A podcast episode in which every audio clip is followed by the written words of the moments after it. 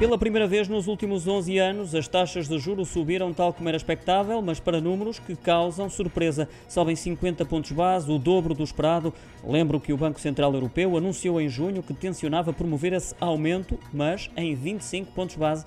A decisão acabou por ser mais agressiva do que o esperado, anunciada na cidade alemã de Frankfurt por eh, Christine Lagarde, esse crescimento em 50 pontos base por causa do aumento dos riscos associados à subida da inflação, que no espaço da moeda única voltou a subir em junho Uh, renovando máximos absolutos com 8,6% e a expectativa é que se mantenha elevada. A questão energética continua a dominar o debate em torno da evolução dos preços e a perspectiva de racionamentos de energia durante o inverno preocupa vários analistas, especialmente se Moscovo não retomar o abastecimento à Europa Central.